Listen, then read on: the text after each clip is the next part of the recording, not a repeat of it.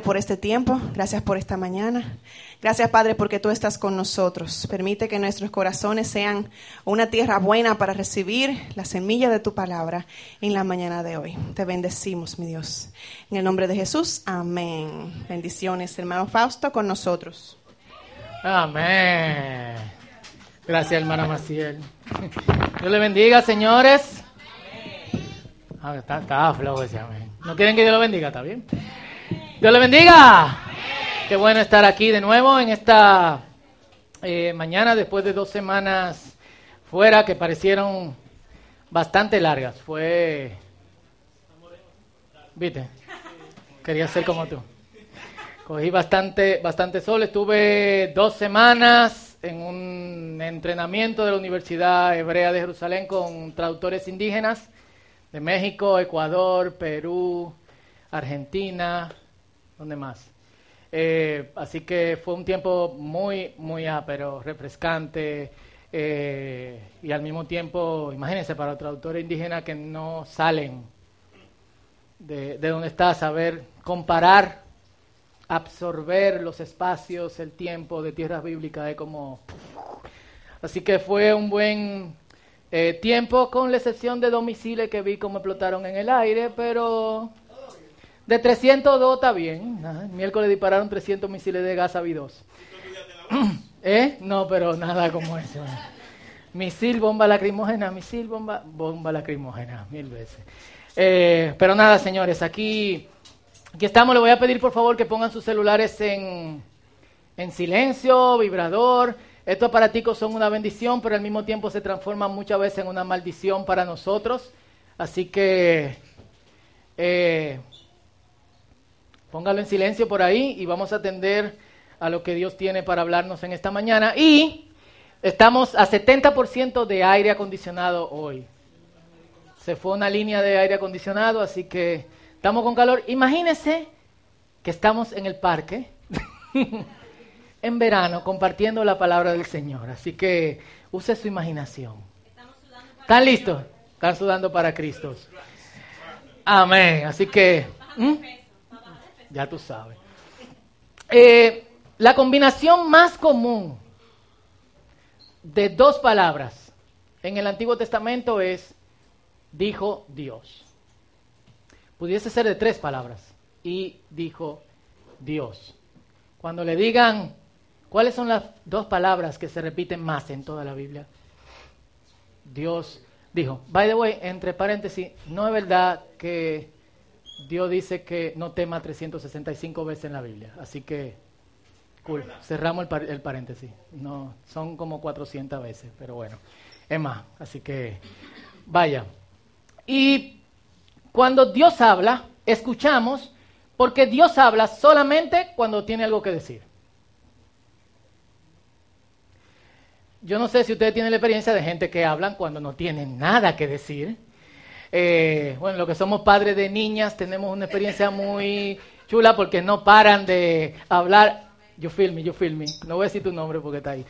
Eh, Daniela hace dos semanas antes de irme de viaje se paró frente a nosotros y empezó a hablarnos sobre su cumpleaños. Era... Y llega un punto donde como que, por más amor paternal que tú tengas, era como, mi amor, te amo, pero ¿dónde tú te apagas? Yo no me apago. y, sigue hablando. Em, y, realmente eh, dentro de la vida cristiana uno tiene que aprender ese balance porque hay momentos en que nosotros queremos que Dios diga algo, pero lo que Dios responde es silencio. Yo sé que a todos le ha pasado. Hay un momento en que ustedes quieren que Dios le diga algo y como, ¿o no? Y hay momentos en que Dios nos dice algo y no lo que necesariamente nosotros queríamos eh, escuchar. Hay también momentos en que Dios nos habla y es como si nos diesen un buen vaso de jugo en una tarde calurosa o de agua para los que privan en fit eh, o un lechosa acá en medio de una tarde de calor y de hambre como ¿quiénes han bebido un lechosa acá así como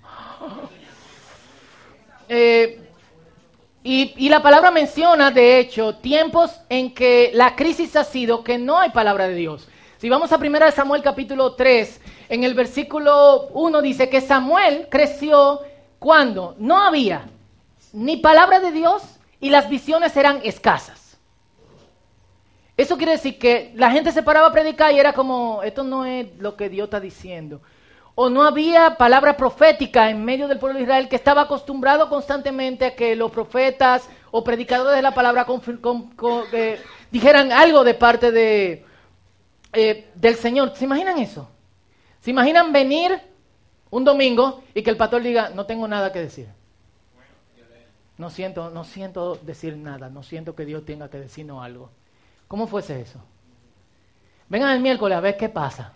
Y llegamos el miércoles, señores, pusimos otra gente, pero esa gente tampoco siente que...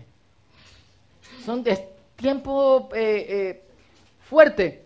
Y luego de ese pasaje nos damos cuenta por qué. La persona que conocía la voz de Dios, el profeta Elí, no quería escuchar. No era que Dios no estaba hablando, era que primero la palabra de Dios tenía que pasar a través de él y él no quería escuchar. Y Samuel acepta el reto. El mismo Elí, que no quiere escuchar a Dios, cuando se da cuenta que Dios le está hablando a Samuel, él le dice, men, es Dios, cuando tú oigas otra vez que te digan Samuel, dile, habla Señor, que tu siervo escucha. Es paradójico, yo estaba leyendo ese pasaje en esta semana, es irónico que Elí sabe que Dios habla, pero no quiere escucharlo. Y es quien le da la clave para que escuche a la persona que no sabe cómo Dios habla. Es como, ¿lo estoy enredando? Bueno, pronto van a comer, así que lo van a digerir. Samuel, de hecho, acepta el reto y la diferencia es que a partir de ahí Dios empieza a hablar. Dios dijo, ¿quieres escuchar? La cosa es tricky porque la palabra de Dios confronta, motiva y edifica. Dios no está motivando todo el tiempo. Hay momentos en que nosotros venimos, oh, dime algo, arrepiéntete. Tú no estás haciendo la cosa bien. Esta es la forma en que tú tienes que dirigirte. Pero yo estoy desbaratado. Pon tu vida en orden. Eh, a veces nosotros queremos que Dios nos motive o que Dios nos edifique, pero hay un tiempo para cada una de las cosas. Leyendo en Primera de Samuel nos damos cuenta que el problema de Elí era que sus hijos eran unas sinvergüenzas. Eran los que estaban manejando el templo, los sacerdotes, se robaban el dinero del templo, se robaban la comida de los sacrificios y se acotaban con mujeres detrás del altar. Dios le dijo a Elí, ponle atención a tus hijos, y Elí no quería ponerle atención a eso y decidió no escuchar a Dios y no, eh, de hecho, no seguir hablándole al, al pueblo. Dios dijo, ¿quieres escuchar? ¿Quieres escuchar a, veces, a pesar de que Dios te confronte? ¿Quieres escuchar aun cuando Dios no te motiva? Y en otros casos, como el que vamos a ver hoy, la palabra de Dios es rara. Vamos a Daniel capítulo 7, versículo 1 al versículo 14. Es todo un capítulo. Iniciamos una serie que se llama Hasta donde, hasta ahora, pies de barro. Eh, que son las profecías de Daniel. Daniel está dividido en dos partes, una parte narración histórica y otra parte que son visiones proféticas. Esta es una muy importante y aquí hay algunos versos que ustedes después pueden compartir en Facebook o en Twitter o Instagram con sus amigos. Así que pongan mucha atención. Así que, ¿lo tienen? Daniel 7 del 1 al 14 dice, anteriormente, durante el primer año del reinado de Belsasar en Babilonia, Daniel tuvo un sueño y vio visiones mientras estaba en su cama. Puso el sueño por escrito y esto es lo que vio. Esa noche, en mi visión, yo, Daniel, vi una tempestad que agitaba la superficie de un mar grande con vientos fuertes soplando de todas direcciones. Yo vengo del mundo del heavy metal y no puedo imaginarme leer esas escrituras sin un soundtrack de Mortification, una banda cristiana, ¿eh? por si acaso. Se movía. del agua surgieron cuatro bestias enormes. Cada una diferente a la otra. Y este versículo para que lo compartan en Facebook. La primera bestia era como un león con alas de águila. Mientras yo observaba, le fueron arrancadas las alas y quedó de pie en el suelo sobre sus dos patas traseras como un ser humano y se le dio una mente humana. Buenos días. Bendecido. Es raro. De hecho, siempre que leo este tipo de pasajes digo, wow, para los profetas será difícil manejar este tipo de visiones. Luego vi una segunda bestia, versículo 5, que se parecía a un oso. Se levantó sobre uno de sus costados y llevaba tres costillas entre los dientes. Y oí una voz que le decía, levántate, devora la carne de mucha gente. Después apareció la tercera de estas extrañas bestias y se parecía a un leopardo. Tenía cuatro alas de ave sobre la espalda y cuatro cabezas. A esta bestia se le dio gran autoridad. Luego, en mi visión de esa noche, vi una cuarta bestia aterradora, espantosa y muy fuerte. Nótese que los otros serán con aspecto animal. El aspecto de esto es otra cosa. Devoraba y aplastaba a sus víctimas con enormes dientes de hierro y pisoteaba los restos bajo sus pies. Era diferente a las demás bestias y tenía diez cuernos. Mientras yo miraba los cuernos, surgió de pronto otro cuerno pequeño entre ellos. Tres de los primeros cuernos fueron arrancados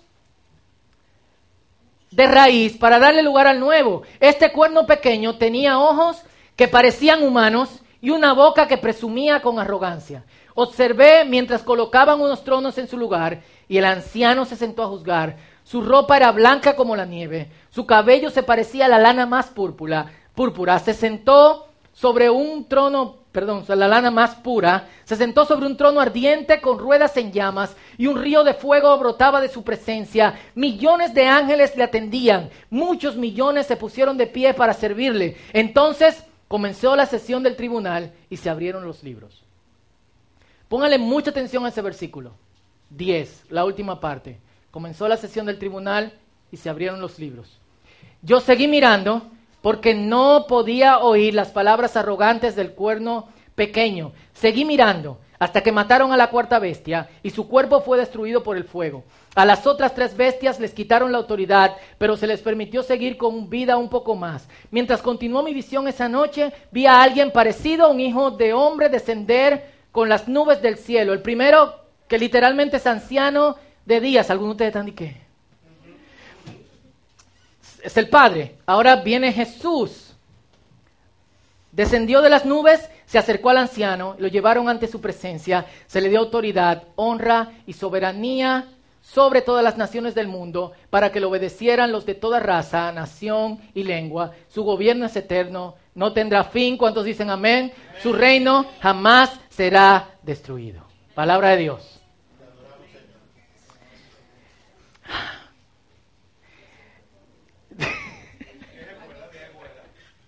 Generalmente,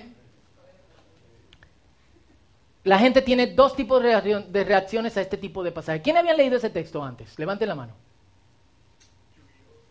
¿Quiénes van naturalmente a textos como este? Oh, yo me siento bien, hoy déjame leer sobre las bestias con cuerno y cabeza. ¿Quiénes?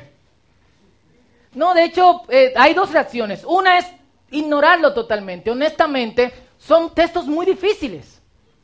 Y de hecho, solamente leímos los primeros 14 versículos. Del versículo 15 en adelante es la explicación, y vamos a hablar un poquito de eso más adelante, aunque no lo vamos a leer, le pido que lo lean completamente eh, en sus casas. Y hay un segundo extremo. El segundo extremo es exagerar con este tipo de, con este tipo de cosas, exagerar el contenido profético del, eh, del pasaje. Cuando estábamos pensando si incluir la parte profética de Daniel en esta serie, en, el equipo pastoral, eh, pensábamos, wow, qué, fuerte, ¿Cómo, ¿cómo metemos esto dentro de las predicaciones dominicales? Porque honestamente, aquí vemos todo tipo de personas un domingo. Hay gente que viene de baratá, en buen dominicano. De una semana difícil, queriendo que de alguna otra forma Dios lo consuele, eh, necesitando oración. Y estamos leyendo sobre bestias de diez cuernos y un cuerno tiene ojo y habla. Eh, así que después de un momento de discusión nos dijimos, hay que darle, esto es la Biblia. Es palabra de Dios y si está ahí, Dios quiere que nosotros breguemos con eso. Full. Y no debe sorprendernos que algunos pasajes bíblicos sean tan profundos, pues la misma palabra de Dios dice cómo son los pensamientos del Señor. Salmo 92, 5 dice, oh Señor, qué profundos son tus pensamientos. Yo me imagino al salmista leyendo un pasaje como este y diciendo, wow. Porque, o sea, ¿cuántos creen que lo que leímos es palabra de Dios? Full. Está en la Biblia, está ahí, debe ser leído junto con, porque de tal manera amó Dios al mundo y el Señor nos da plenitud de vida y estén alegres todo el tiempo. Vaya, está ahí por algún tipo de, de, razón. Y el salmista dice, wow, qué profundos son tus pensamientos. Y procede a orar para que Dios de alguna u otra forma le muestre eh, estos pensamientos. Isaías 55, 8, dice el Señor, dijo Dios, mis pensamientos no se parecen en nada a sus pensamientos. Y mis caminos están muy por encima de lo que pudieran imaginarse. Es como lo que yo tengo que decirle, lo que tengo que ver, lo que tengo que darles, lo que manejo está muy por encima de lo que ustedes pudiesen manejar. Ojo, Dios está hablando con gente que no le conoce. A la gente que Dios le conoce, dice 1 Corintios capítulo 2, los pensamientos de Dios solo lo conoce el Espíritu de Dios. Y ustedes tienen el Espíritu de Dios y tienen la mente de Cristo.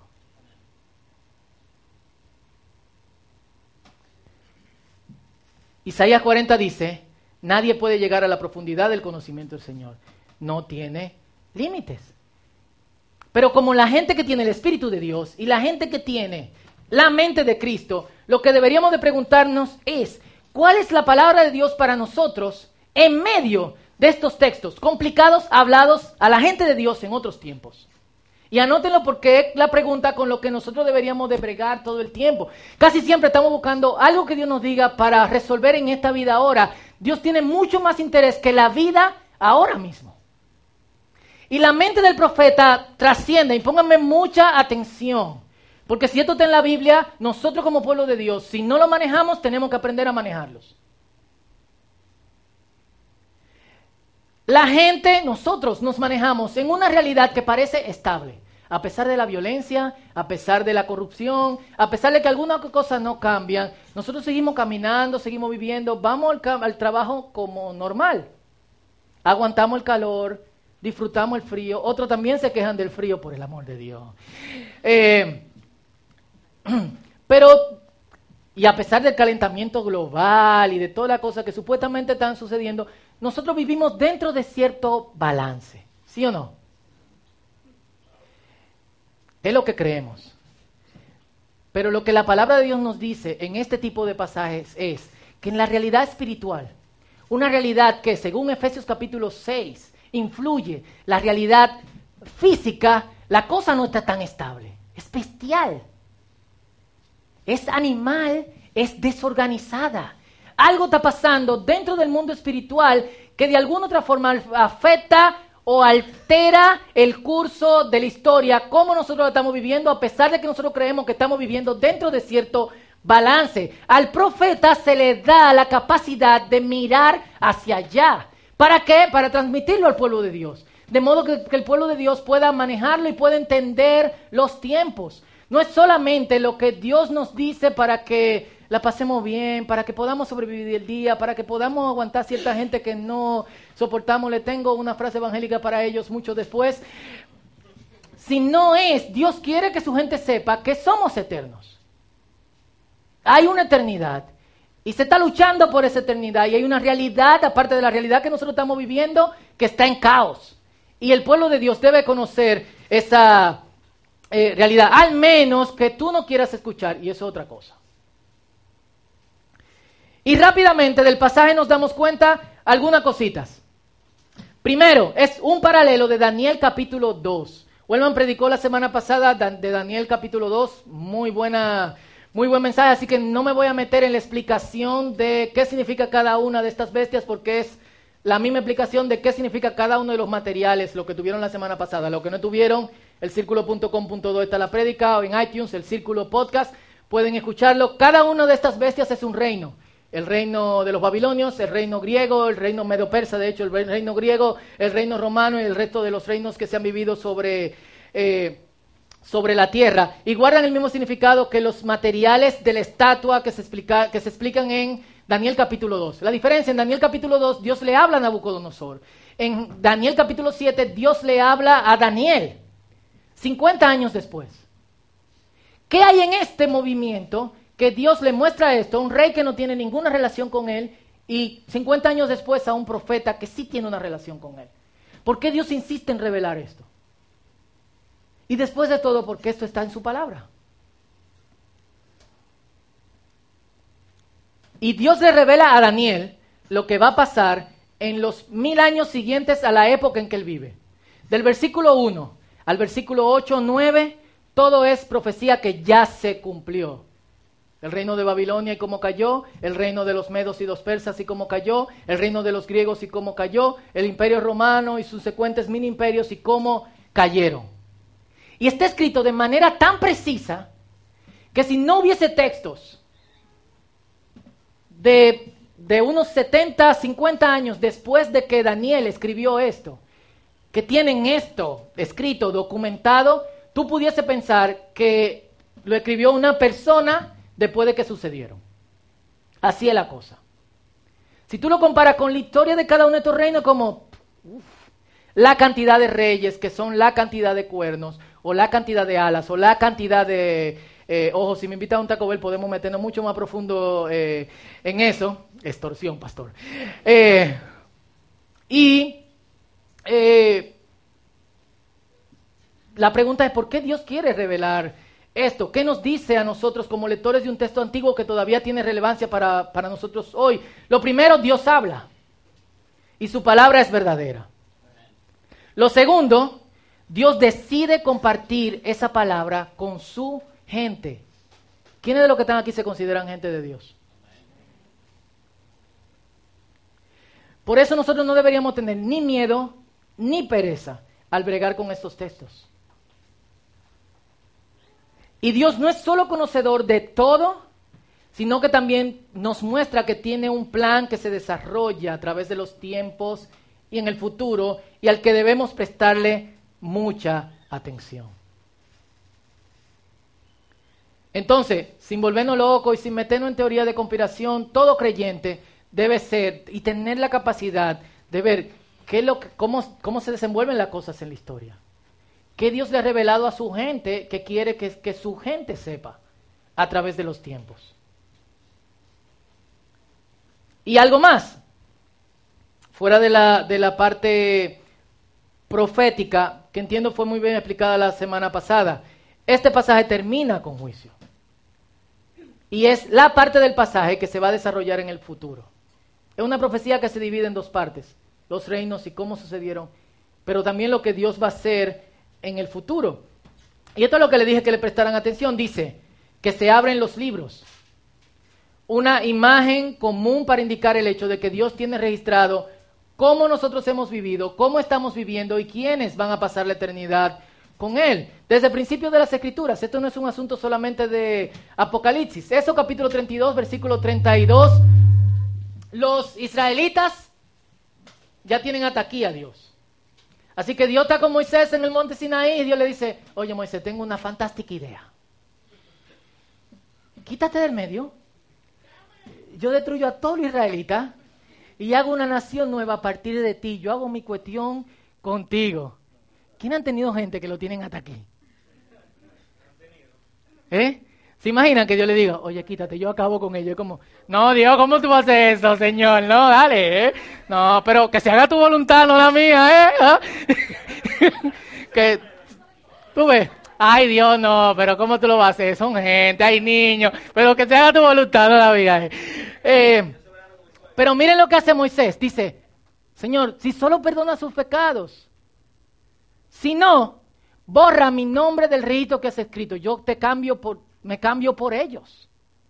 Full. O sea, considerando que esto no es un asunto de temporalidad humana, sino que afecta la eternidad de Moisés, y él está diciendo, Señor, no.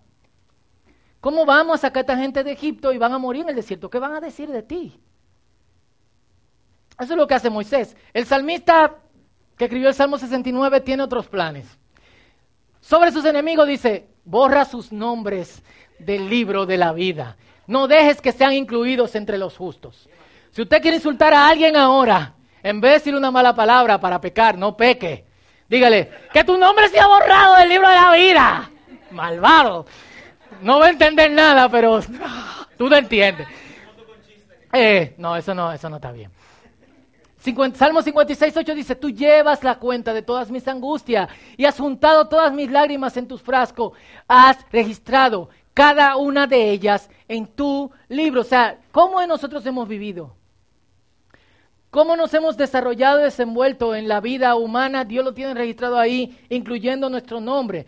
Malaquías 3:16 dice, entonces los que temían al Señor hablaron entre sí. Y el Señor escuchó lo que dijeron.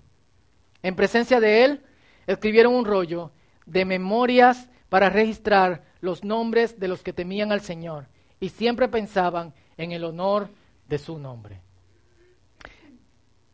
La diferencia entre los que están en el libro o en los libros y los que no están es esta. Los que están han escuchado a Dios, le han hecho caso y viven de acuerdo a la palabra de Dios.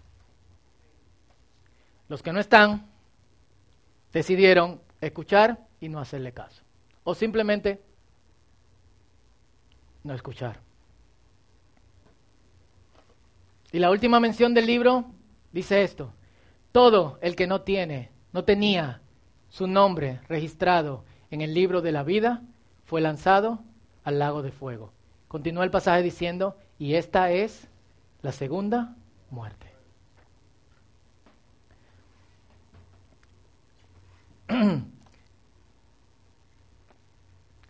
¿Tu nombre está ahí? Uno podría decir, vaya, solamente, eso solamente lo sabe Dios. Moisés estaba muy seguro. Moisés no dijo, por si, por si mi nombre está escrito en el libro de la vida, quítalo y ponle de ellos. No, él estaba seguro. El salmista estaba muy seguro. Es decir, no hay nada antibíblico en estar seguros de que, alguno, de que alguna otra manera nuestro nombre está escrito ahí. Y yo te pregunto, ¿tu nombre está escrito ahí? ¿Cómo tú lo puedes saber? ¿Cómo yo lo puedo saber? ¿Estás viviendo de acuerdo a lo que has escuchado de parte de Dios?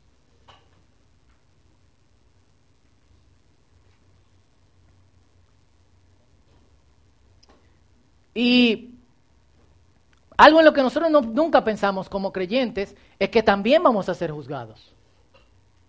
La palabra de Dios dice, está escrito, que el hombre muera una vez y después el juicio. Y todos nos vamos a parar delante del trono de Dios.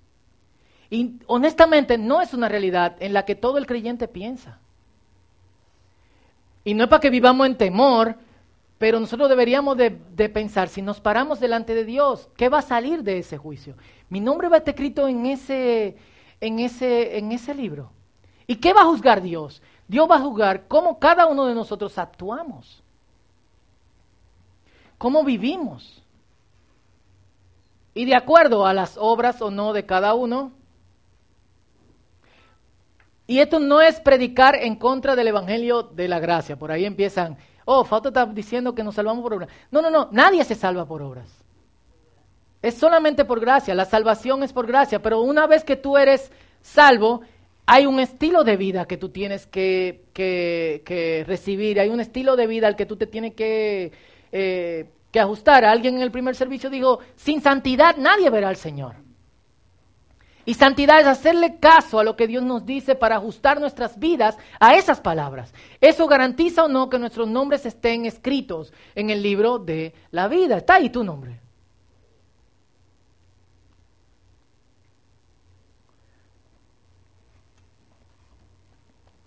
Y, esto hace este pasaje interesante en el sentido de que Dios nos da el conocimiento de los tiempos, pero también Dios dice que a pesar de ese caos y de ese desastre y de ese desbalance que sucede en un mundo que influencia el mundo de, eh, nosotros, esta semana, el viernes, en Argentina le dieron para atrás a la ley que aprobaba el... Eh, el aborto. Y yo vi un reportaje de unas personas que se pararon y dijeron, eh, nosotros vamos a apelar, nosotros vamos a seguir luchando para que esto sea, eh, sea posible. Es un tema que tiene mucha tela por el de cortar, pero yo pensaba, ¿qué hace que una persona alinee su vida, decida poner todos sus recursos lo que es y sus energías en una causa que va a acabar con la vida de miles de niños. ¿Qué hace eso? ¿Qué intereses hay?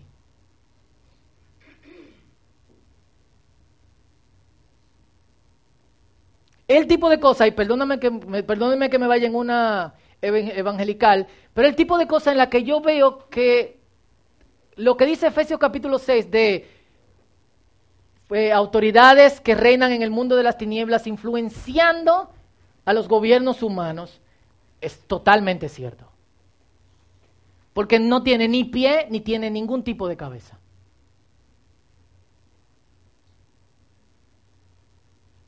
Hay cosas mucho mejores que defender y la gente no se planta fuertemente a hacerlo. No tiene ningún tipo de ningún tipo de sentido. Pero Dios dice, es lo que me dice Daniel, a pesar de todas las bestias y todas las cuestiones, que en ese desbalance Dios se va a plantar, va a abrir los libros, va a juzgar y va a entregar la llave de los reinos a Jesús. Y va a reinar para siempre y será el verdadero balance en la realidad espiritual y en la realidad física.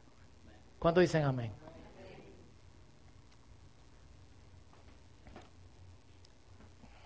Y esto nos debería dejar meditando con lo siguiente. Queremos los preceptos de Dios para nuestras vidas. Estaremos dispuestos no solamente a manejar la palabra que motiva, edifica o confronta, sino también la responsabilidad de ser conocedores de los tiempos. Porque si está aquí en su palabra, Dios quiere que tú y yo y todo el que se considera iglesia o pueblo de Dios lo maneje. No que le huyamos. Y si nuestro nombre está escrito en el libro de la vida, no que tengamos miedo. Porque, ¿Por qué tenemos miedo de leer Apocalipsis? O pasajes como este. Porque todo se va a acabar. Estamos tan apegados a estos mundanos que queremos que dure eternamente y para siempre. ¿O estaríamos dispuestos a que las cosas sean como Dios quiere y que Él haga lo que tiene que hacer? Entonces la pregunta es, ¿queremos su precepto para nuestras vidas? ¿Nuestros hechos? ¿Nuestra vida como discípulos de Cristo es de alguien cuyo nombre está escrito en el libro de la vida? Y eso es lo que nosotros deberíamos de pensar seriamente hoy, y lo vamos a hacer. Y te voy a pedir dónde estás, que inclines tu cabeza, cierres tus ojos.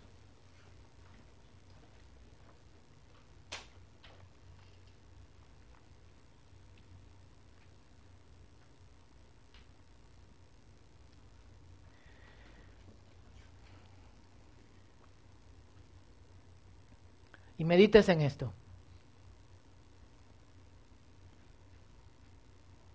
¿Cómo estás viviendo?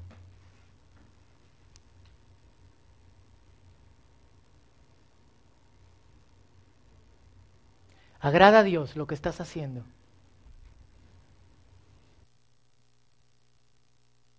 Si en esta misma semana tuviésemos que presentarnos delante del trono de Dios, y se abriesen los libros, ¿estás seguro, segura que tu nombre está ahí?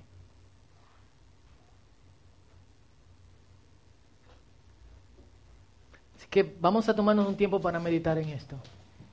Este es tu tiempo con, con el Señor. No dejes de hacerlo. Esto es muy, muy importante.